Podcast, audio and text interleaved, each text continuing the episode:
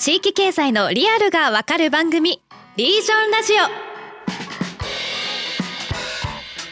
それでは本日も参りましょう。前回に引き続き山形県庄内地方でまちづくり事業を手掛ける山形デザイン代表の山中大輔さんをゲストにお迎えしています。山中さん今回もよろしくお願いします。はいよろしくお願いします。はいじゃあ山中さん前回は山形デザインのその事業作りの、まあ、秘訣みたいな話をですねあの主に伺っていったわけなんですけれども今回は改めてまちづくりにおいて民間の役割行政の役割あるなというふうに思ってますんで、ぜひそのあたりについて伺っていきたいなというふうに思っています。というのも、山中さん、まあ、山形デザインは自分たちの仕事を一つの民間行政っていうコンセプトで語ることもあるじゃないですか。はい、民間行政ってどういうことなのかな？なんで必要なのかなっていうのをちょっとまず伺いたいんですけれども。まずあの大前提として前編にあの木下さんが触れられたことでもあるんですけど地方の人たちって街づくりって行政がやってくれるもんだと思ってるんですよ。で、まず大前提それはすごく必要なことだし弱者を救済する社会インフラとして行政はどこまででも機能していかなきゃいけないと僕は思ってるんですね。ただ一方で今その地方行政ってめちゃめちゃ苦しいわけですよ。人口どんどん減っていって高齢化率が高まって財源は縮小し硬直化していって、こう未来に対してやらなきゃいけないこと、特にいわゆる年金的に言うと搾取されてる若い世代みたいなその人口が少ない世代、マイノリティの世代に対してはなかなかその策が打てないというのが今の状況で、でもなんか要は未来に対して投資ができない若い世代に対して投資ができないっていうことっていうのはもうさらに社会を地域をシュリンクさせるだけなんですね。そうですね。だからこそ文法で言ったらあマイノリティな若い世代たちが未来に対してワクワクする街を作っていくっていうことの役割は特にやっぱりこの民間が担っていかなきゃいけない領域が多いだろうということ、うん、でかつそれは当然ながら、えーと、お金を稼いでいく。持続可能キャッシュフローを得るということがすごく大事である一方で、うん、あのこれは中編でお話しさせていただいた通り時間資産という考え方をもとに、決してこう短期的に経済合理性だけを追い求めるんじゃなくて中長期的な経済持続性の観点で本当の意味で地域や社会にとって価値を生むハイインパクトな事業を作っていくっていうことをまあ総称して民間行政であるというふうに我々はいつも言っていますね。なるほど。その一つ聞きたいんですけどそのある種よそ者が地域を変えるためのこう事業を立ち上げて展開していく中でその民間行政とはいえその地元の人たちからのこう反発とかそういう苦労とかなかったんですか？そうですね、あのまず民間行政って僕が地域に行った時点でめちゃめちゃ叩かれましたよね。うん、お前お前何者だと？政治家でもねえだろみたいな。あいつは政治家のつもりなのかみたいなことをめちゃめちゃ言われましたし。いや僕は別に政治家ではないけれどもいわゆる都心の六本木ヒルズに住みたいベンチャーの社長でもない。でもこういう人間を地方って理解できないんですよ。あの最初。なんでかっていうと、これ特に市議のおじいちゃんとかから言われたのは民間なんて金儲けしか考えてない奴らの集まりだって言うんですね。だから資本主義マスターとしての行政や政治がガバナンス効かしてやるんだっていうのが根本的なスタンスなのでいや僕が最初民間行政って言った時にあいつは何なんだみたいな感じでめちゃめちゃ叩かれましたよ。だけど、まあ、その3%、まあ、僕は何でも3%って言うんですけど、最初、とにかく追い風が吹いてたっていうのは結局3%だけなんです。3%の人たちと一緒に何かまず既成事実を作ってしまうことによって、あ山中君たちが言いたかったその民間行政ってこういうことだったんだっていうことがちょっとずつ広がっていくとあのまたそれが次の既成事実につながってどんどん広がっていく、だから私これ8年前に民間行政って言葉をですね言って山形デザインを立ち上げて地域向けに発信した時には資本金10万円だったわけですね、何もない。そのまま民間行政って地域に行った時のですね もう反発たりは半端じゃなかったですし、でも誰もその8年後にニュースピックスさんでまさかですね木下さんやですね郷さんや滝川さんがこの民間行政について耳を傾けてるなんていう姿は想像しないわけですね。確かにね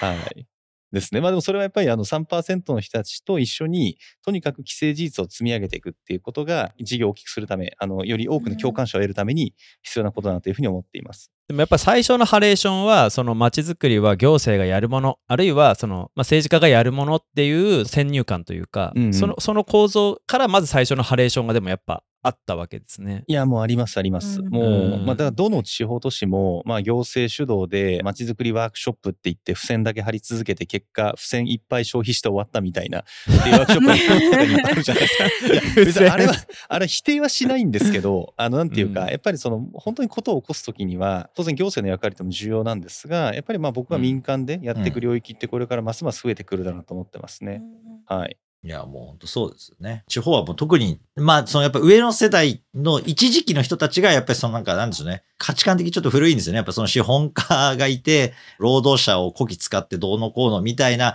ことをもう根っから教え込まれた結果ですね。なんかその、あやっぱそっちの方向に行ってしまうって、やっぱ今あるじゃないですか。冷戦構造みたいな感じそうそう、と同じですよね。うんだからもうちょっと変わっちゃってるんだけど、そう思い込んでしまったが、いわゆる三つ子の魂100までみたいになっちゃっていて、だけど紐解けば、昔例えば小学校とかって、江戸時代とか、まあ、寺子屋もそうだし、藩校とかもそうだし、地元にある教える場って、地元の人たちお金出し合って作った学校っていっぱいあるんですよね。で、いっぱいあって、明治維新の後、政府直轄で、それを、あの、公立学校にしたところって、全国にたくさんあるわけですよ。うんだから別に、役所は後なんですよ、逆に言うと。みんなで作ってた方が先にあって、それが行政とか、そういう仕組みに置き換えられていったっていうだけの話で、うんじゃあそれでもう支えられないとかできないって言うんだったら、じゃあ自分たちでお金出して学校小さくやろうぜっていう話は別に何の違和感もないんですよ。それを民間行政と呼ぶんであれば、別にそれはある意味の民間行政であって、まあいわゆる発展的固定みたいなもんですよ。発展的なんだけど古典的にやってた話ではあるから、うん。別に異常でも何でもないんだけど、自分の生きてた中になかったものを全て否定する人たちはですね、まあやっぱりそれは許せないみたいな話になっちゃうんですようね。ん。だから前回の共助の回でも言ってたけどもともと地域でまあその民間で自分たちの地域にないものをじゃあ一緒に作ろうとか必要だから作ろうよってやってたものが、なぜか過去数十年間はその行政側のものになってたからそのイメージで街づくりは行政のものとか資本家は政治家によってこうガバナンスを聞かさなきゃいけないんだみたいなそういうふうになぜか固定観念みたいに根付いちゃってるっていう、まあ、そういう話なんですねじゃあ。うん、まあそうですよ。ん本当あの本当にそう思いますね。うん、だから僕みたいな人間という価値観っていうのは地域からすると本当に宇宙人だったんだと思うんですよね。うんだから本当に騙れされちゃいけないみたいな感じにこうなって騙されるなみたいな感じだったんですけどいや別に騙そうとしてないしみたいな。だ山中さんのそのスタンスが最初からその官とか民とかっていう区分けじゃなかったっていうそうですそうです。はい入り方がもう最初かはいらそこに境界線はなかったっていうことなんですね。そうですね。まあデザインである、まあ仕組みだと思ってて、僕基本的にその世の中で悪いのは人じゃなくて仕組みだって思ってるんですね。常に。で、まあこれコンピテンシーみたいなもんですけど、なんか結局今世の中ってさっきの市議の人たちもやっぱりかわいそうはかわいそうなんですよね。うんあの、だって今もう地元行政もものすごい苦しい経営状況の中で、うんかつ地方からじゃあそんな元気な産業出てくるかって出てこないので、もう自利品の中で何を相手に戦ったらいいか分かんないみたいな状況なんですよ。だからまあとにかく人じゃなくてやっぱり仕組みが良くないからその仕組みを作るっていうのは行政だけではなくて民間が今のルール感の中であのアイディアとテクノロジーを開発をしてあの作っていくっていうことは僕はできると思ってますね。はい。そんな中で言うと逆に、まあ、山形デザインの例で言うと例えばその官とうまく協調するみたいな視点もあるんでしょうか、うん、あそうです、まあ、まず山形デザインですね、えっと、もうどうだろう、あの5個ぐらいですね、多分うち部署またがってやってるんですけど、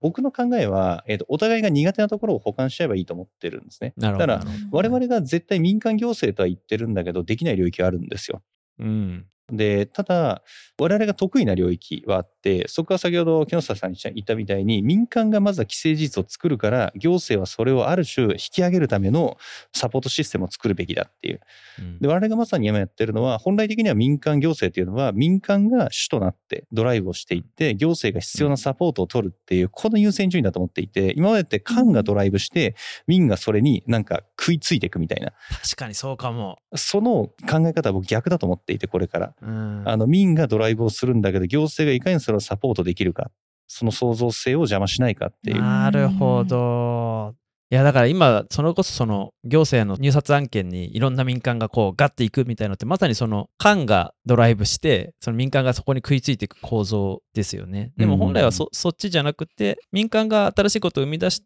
のを行政が支援していくというかもう背中を押していくみたいな構造の方がいいと。そうですね。はい。とはいえ、その、なんていうか、その、公募とかコンペのあり方においては、まさに時代はそういうふうに変わってきているので、みんなそれはもう理解をしてると思うんですけど、うん。うん。はい。半世紀以上、今までのね、そのやっぱり仕組みでやってきてこうなってしまっているっていう意味では、まあ、あの、地元側ではやっぱりその打開策が見えなくなっちゃってるんですね。真面目すぎてみんな。うん。それを根本から自分たちで否定すると、もう自分の人生そのものを否定するに近くなっちゃうから、もうできないんですよ。誰も言い出せなくなっちゃってて、うん。だから例えば農業とかでも、いや、その作物よりももっとこっちの作物やった方がいいよねとか、こういう育て方よりもこっちの方に変えた方がいいよねって言ったら、なんか俺は何十年苦労してですね、歯を食いしばってこのやり方をやってきたものを否定するのかって話になっちゃうわけですよ。それを自ら言い出す。って、これはあの、自分がその立場になってもそれはなかなか言い出しづらいよなってやっぱ思うわけですよね。だけど、だからそれを、じゃあどこで変えていくのかっていうのは、やっぱ仕組みを変えていかなきゃいけないっていうのはまさにその通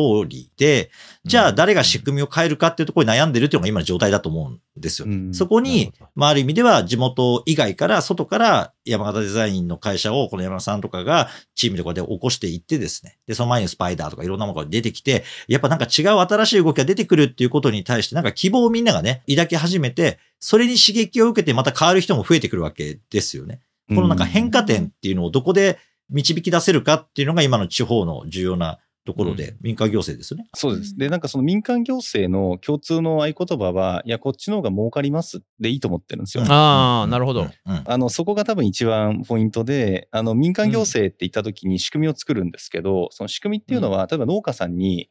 あの、いや、お前ふざけんじゃねえと、グレタちゃんが怒るから有機農業やめろって言ったって誰も変わんないわけですよ。そりゃそうですそね。あのうんそうじゃなくて、で本来行政もいや SDGs で地域のあの豊かな里山を未来につなぐみたいに言ったって誰も変わんないわけですね。でそうじゃなくてあの有機農業やった方が儲かる、うん。もうただそれだけだと思っていて、うん。要は、うん。まあ、欧米がグリーンマーケットを作るのに躍起でこれから日本は輸出農作物の本当の意味で輸出大国になっていく上でオーガニックやった方が絶対儲かりますよっていう話で儲かるで人は切り替わっていくんですね。うん。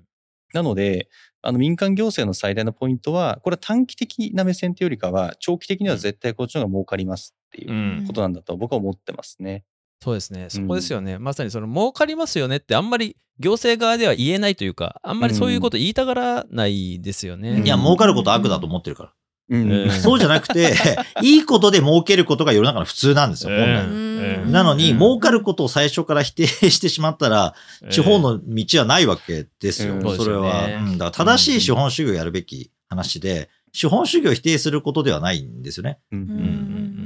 だからこそ民間行政の方が、資本主義をうまくドライブさせられるっていう意味でもすごく重要なことなのかなっていうのを改めて今思いましたね。いやそれはね、損するけどやれって言われたら、じゃあまあ、やるけど、俺は一番最後にやるわって話になる。実現してる人が目の前にいると言い訳できないですよね、うん結局。うんいや、うん鶴岡でそんな高級宿っていうか、まあ、誰が来るのみたいな話をずっとしてたと思うんですよ。で、別に役所の人の役人がいるわけじゃないわけだから、そうすると、そう、お前はな、役所から金もらってからそんなこと言えんだ、みたいな話だと終わり、終わり、終わりですよ、大体。でも実現する人が出てきちゃったら、もう逃げ道ないですよね。そうですね。うん鶴岡だからできないとはもう言えないわけなので、それが一番、あの、民間行政としての 先駆者のやっぱり役割の大きさだと思いますよ。いや俺そこだからそこが超聞きたくてまさにそのいい稼ぎ方をする。うん。うん短期的じゃなくて中長期にもいい稼ぎ方をするっていうその事業作りってあの言うはやすしでみんなやりたいけどそんな簡単に思いつかないしできないっていうところじゃないですか。うんね、滝川さんも今地元で新しいことやるんだって考えてるけどなかなかね、うん。そういうはい。ねいい稼ぎ方ってそんな簡単に思いつかなくないですか？いやそうなんですよね。そのまず何からできるんだろう。しかも経営なんてこうしたことないしとか、うん。あとこう最近私のもとにもリージョンラジオ聞いてくださってる方の声とか届くんですけどなんか街づくりしてみたいけど本当初めの一歩どうしたらいいの？とかなんかすごいはい。崇高なものって捉えてらっしゃる方もいるんだなと思うんですけど山中さんにとってその街づくり事業、うんうん。最もこう重要だとこう思うポイントとかって教えてもらえますか、そうですね。まちづくりの事業っていうのは、自分がやりたいから生まれるっていうのはすごく経由だと思っていて、天の時地のより人の輪があると思ってるんですね。要は、僕らが、まあ、山形さんがなぜこれだけ8事業一気に展開できたかっていうと、簡単に言うと地域が求めてたからなんですよ。まあ、社会が求めてたから。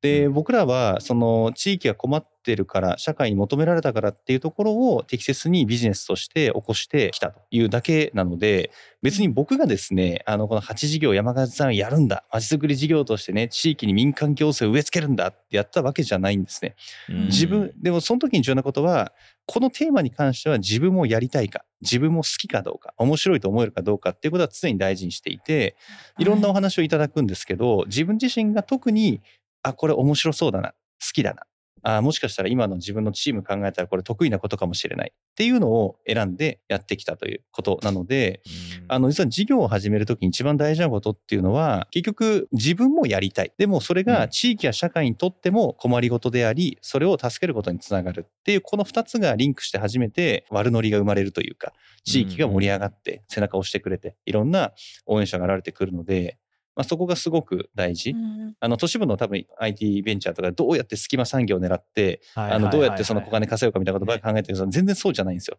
自分が好きなことと地域や社会の本当のニーズってなんだろうな、困ってることなんだろうなっていうのを結びつけてやっていけばいい。なるほど。はい。天の時地の利人の輪ってこれはい。今ググったんですけどはい孟子の言葉なんですね。あ、そうです、そうです。はい。うんまあもともとなんていうか僕はあの論語がすごい好きなんですけど、まあ、傷も空への空へも空医学ってあの儒教ベースなんですよ。はいであの当時その国学が朱子学だった中、まあ、朱子学はちょっとねマネジメントに重きが置かれた朱記さんの意訳なんですけど、まあ、それをちゃんと日本語版の授業として表現したのが空井なんだとまあ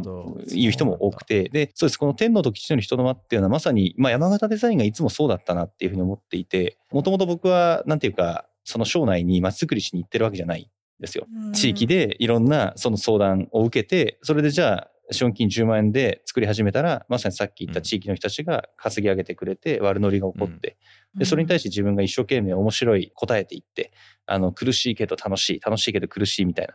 8年間をまあやり続けていったら今みたいになったっていう。うん。天の時地の利人の輪だ。確かに。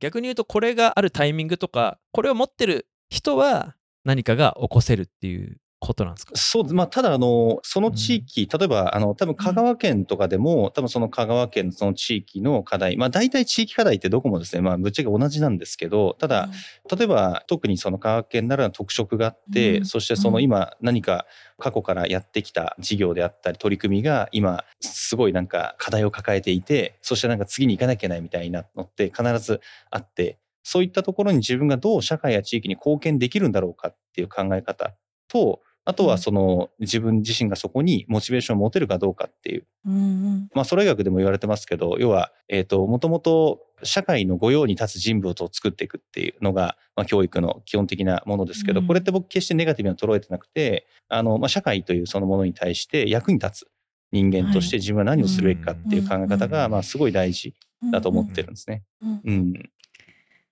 そこに自分が好きなことっていうところで興味があると大義とストーリーが完成するっていうことになる。そうですね。はい。ちょっと一点だけ補足すると、行政のやってるですね、ものも課題解決型で、課題ファーストで物事が入っていくんですけど、うん。あの課題ファーストで物事を作っていくと、大体事業って死ぬほどつまんなくなるので、あのうん。絶対失敗するんですよ。うん。あのうん。行政あるあるはそうなんですよ。あの大義は立派なんだけど、実際その起こるものはもうまあ全然誰もときめかないみたいな。で結局課題を掲げて大義を掲げることは重要なんですが、実際それを、えー、と実現する時においては、とにかく本能直感ダイレクトにワクワクしなきゃいけない、えーワクワクするものじゃいけないっていうのがあってそれは少なくともその事業に取り組んでる自分がめちゃめちゃそのプロダクトやサービスに対してワクワクするものじゃないと絶対続かないので、うんはい、それはあの意識されるといいかなというふうに思います。なるほど。ありがとうございます。勉強になりました。いやなんか今の話ははい。地域の事業だけに限らないですよね。多分どこうでん。別に東京でもやっぱりそういう考え方であの事業作りをしないうん。とやっぱダメだなってすげえ改めて思いました。うん。いやめっちゃ勉強になった。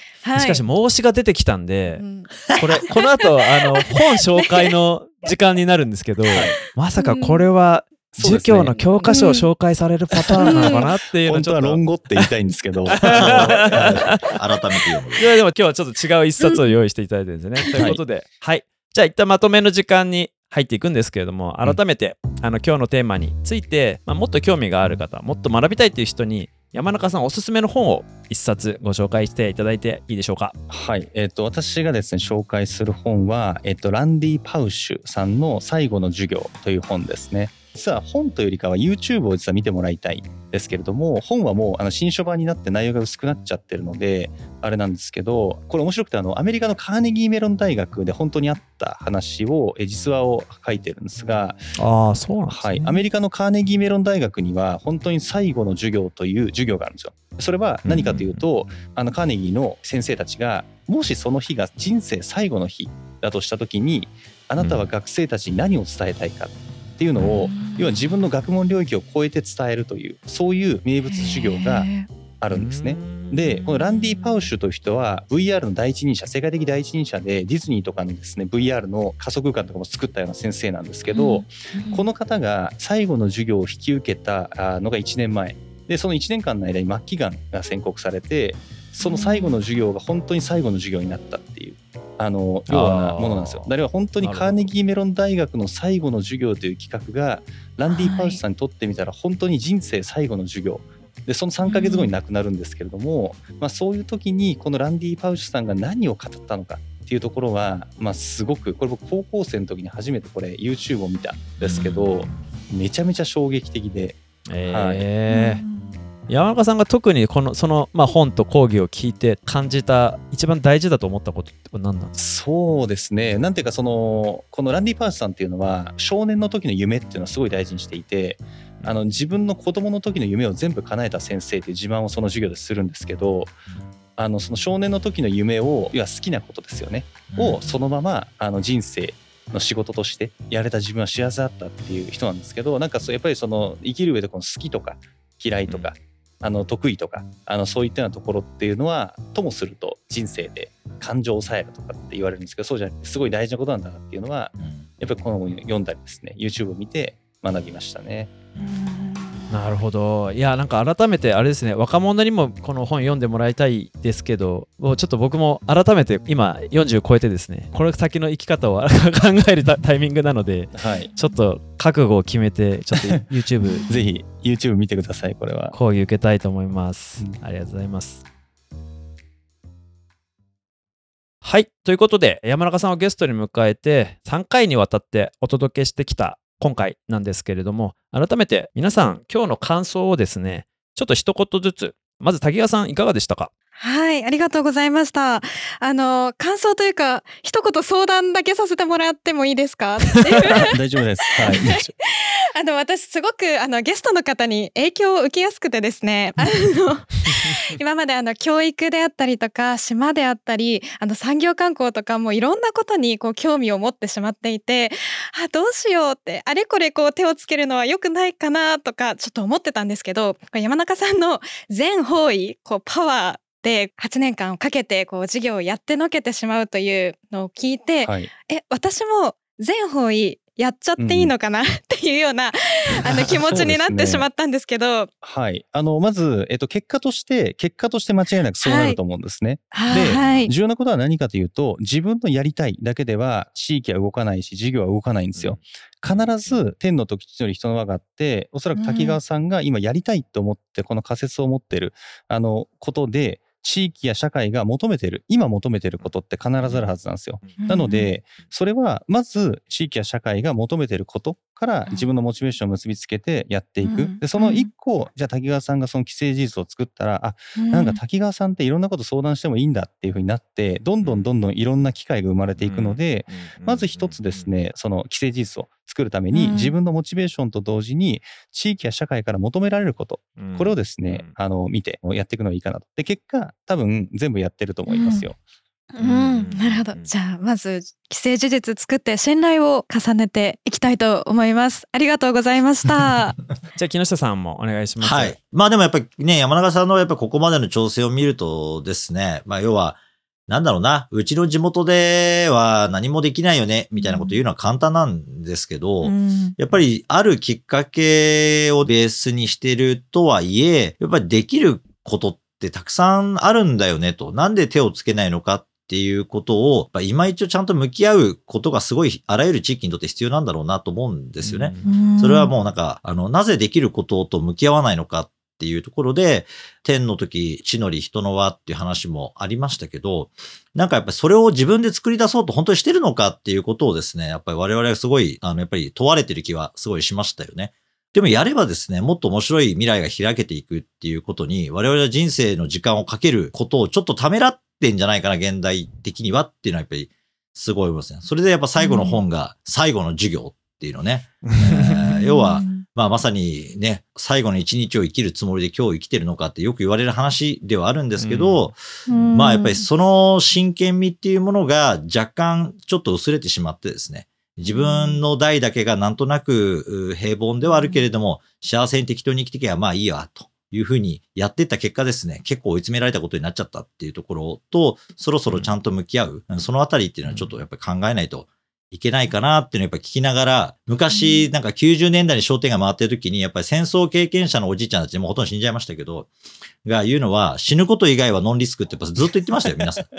ん。やっぱり、あの、やっぱ同世代が一緒に戦地に行ってみんな死んじゃってるわけですよ、戦争で。で、自分だけ帰ってきて、帰ってきてもやっぱり、すごい後ろめたく感じる中で商売を始めたっていうおじいちゃんたちは、やっぱり、あの、まあ、いいこと悪いこといろいろあったと思いますけど、でもなんか今みたいに思い立ってこれが必要だよねって分かったことをスルーはしなかったってことだけは確かだったなってやっぱ話を聞いていて、今はみんな昔の人に勉強もしてるし、教育も受けてるから、分かってるはずなんですよ。うんだけど、まあ、向き合わないっていうところが一番の、うん、我々の問題で、山、だから山形デザインも奇跡だよね。山中さんがやってるからすごいよねっていうのは、それはね、おそらく山中さんを褒めてるっていうよりは、自分に対する言い訳だと思いますよね。僕は山中さんじゃないからできないんだ。それは山形、鶴岡だからできるんだって言わないと自分が追い詰められるような気持ちになるから、逃げたいという意思でそういうこと言う人いるんだ、うんいると思うんですけど、まあちょっとそれはやめようねっていうのをやっぱ今、今日お話を聞いてもですね、改めて思いました。はい、ありがとうございました。いやなんかね僕もあの全然やっぱ山中さんの話を地方の一ケースとして思えなくて、うんまあ、今東京の会社にいる僕自身もやっぱりその今日最後に出てきた天の時地の利人の輪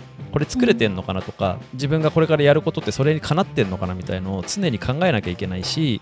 現状に甘んじてはいけないっていうことは改めてすごく思ったですねいやだって8年で8事業作れんだもんっていうのを改めて思ってちょっとじあの自分のこれから考える回になったなと思いますはい、はい改めてありがとうございましたありがとうございました。ありがとうございました。ではおしまいに番組からお知らせです。ニュースピックスリージョンではアプリ上で地域経済に関するさまざまなコンテンツを配信中です。地域から成長する事業を作るヒントがたくさんあります。ぜひ番組の概要欄から URL をチェックしてください。そして番組へのご意見ご感想をお待ちしています。ぜひハッシュタグリージョンラジオでツイートいただけると嬉しいです。また番組出演者への質問取り扱ってほしいテーマなども募集中です概要欄にあるアンケートフォームから投稿してくださいお待ちしています